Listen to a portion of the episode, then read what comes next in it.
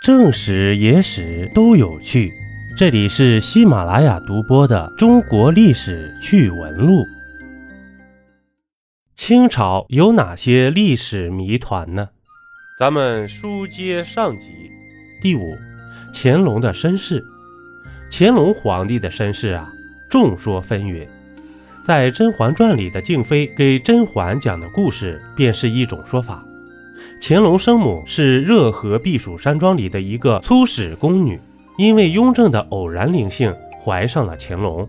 除此之外呢，还有海宁陈家说，海宁陈阁老在京为官时，其夫人与雍亲王王妃同时分娩，陈阁老得子，雍亲王得女，雍亲王命人将陈氏婴儿带入王府。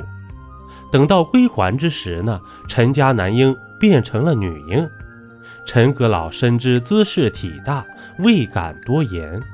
后来呢，这个男婴变成了乾隆皇帝了。如此说来呀，这乾隆皇帝根本就不是爱新觉罗的种。当然了，除了野史记载的各种说法，还有官方宣称的乾隆生母为孝圣宪太后的说法。第六，乾隆休妻。乾隆第二位皇后乌拉那拉氏，就是《甄嬛传》里被三阿哥嫌弃的青樱，《还珠格格》里的皇后，被废的故事也是清朝历史上的一桩谜案。据说乾隆与这位乌拉那拉氏感情本来不错，但是呢，在一次南巡途中，皇帝半道将皇后遣送回京，并没收了皇后的凤印。从此不再召见，直到皇后去世，也只是以皇贵妃礼制下葬，没有封号，相当的凄凉。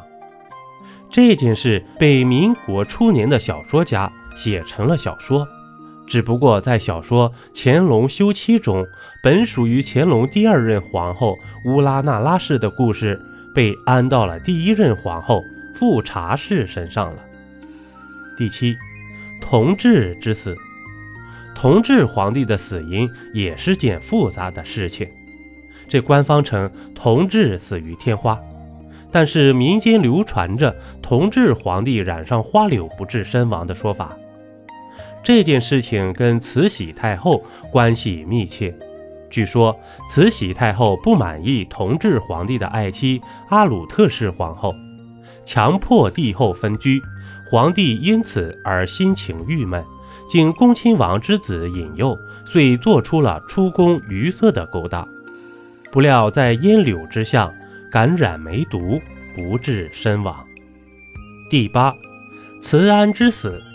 慈安皇太后是咸丰皇帝的正宫皇后，这同治、光绪两朝的母后皇太后，地位高于同时期的慈禧皇太后。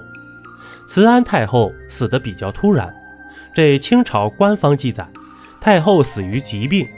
但是啊，这民国以后呢，慈禧为了揽权而毒死东太后慈安的说法诞生。大意是，咸丰皇帝临终前交给慈安一份制裁慈禧专权的遗诏。后来此事被慈禧得知，遂通过加了毒药的糕点毒死了慈安。这种说法被清朝野史大观《崇陵传信录》等野史笔记广泛记载，越发的扑朔迷离，十分符合民国时期反慈禧旧账甚至抹黑慈禧的潮流。第九，光绪之死。民国时期的野史将很多人命都记在了慈禧太后身上，光绪皇帝便是其中之一，因为。光绪死在慈禧去世前的一天，所以便让人产生无限的遐想：是慈禧为防光绪重新变法，故在死前谋害了光绪呢？还是李莲英怕慈禧死后光绪收拾自己，所以毒死了光绪呢？还是袁世凯怕慈禧死后光绪掌权，故先下手为强呢？这种种的说法各有证据，让人难辨真假。不过，随着中国考古发现啊，这光绪死于中毒已是不争的事实了。一杯故事，一口酒，这里是历史绞肉机，我是金刚经。本集播完，感谢收听订阅，咱们下集呀，不见不散。